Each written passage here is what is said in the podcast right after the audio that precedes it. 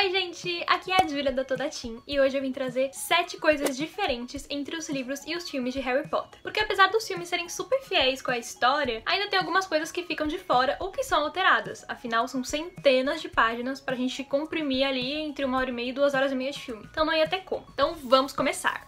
O primeiro fato diferente é que logo na, na primeira cena do primeiro filme aparece o Dumbledore levando Harry até a porta dos tios dele. Enquanto que no livro, o tio dele começa a reparar que o bairro tá meio esquisito, com várias corujas, várias pessoas vestidas estranhas, e ele fala, bom, alguma coisa não tá certa aqui. A segunda coisa mais diferente entre o livro e o filme é que no terceiro livro, o Rony, ele tem o Perebas, que é o ratinho dele, e aí, no decorrer da história, ele descobre que, na verdade, o Perebas é um personagem do mal, que é o Pedro Pettigrew. E aí fica por isso mesmo. Só que no livro, eles explicam que o Sirius acaba dando uma outra corujinha pro Rony, pra ele não se sentir tão sozinho na escola e ter ali um outro pet. A terceira diferença é que o Fred e o George, eles abrem uma loja de doces e coisas mais travessas, assim. Só que ninguém explica de onde que vem o dinheiro. E na verdade veio do Harry, porque quando ele ganha o torneio Tribruxo, ele dá o prêmio dele para os irmãos que conseguem abrir a loja. Quarta diferença. A gente sabe que a Edwiges, que é a corujinha do Harry, ela morre e ela destrói os nossos corações. Inclusive a J.K., que é a autora, tinha falado que ela morre para simbolizar a infância do Harry morrendo e blá blá blá. E tudo bem, no livro e no filme ela morre. Só que no filme ela morre meio que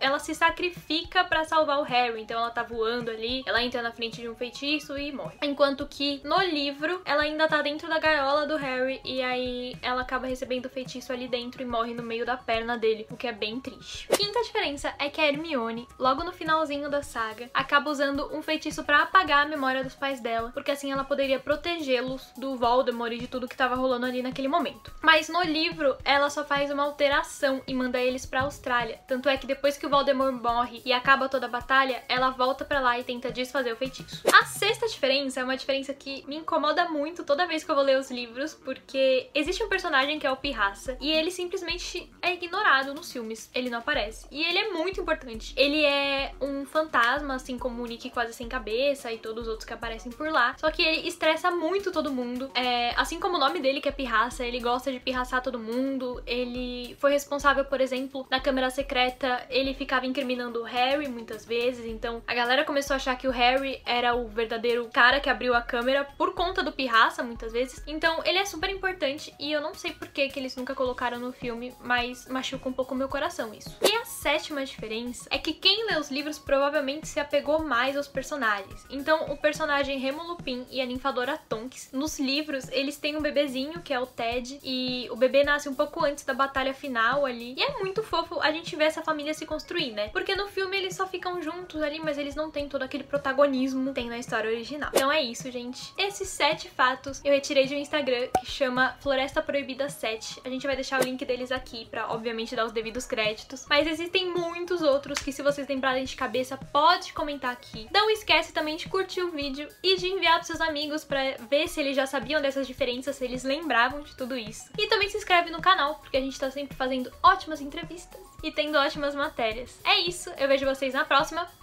e um beijo!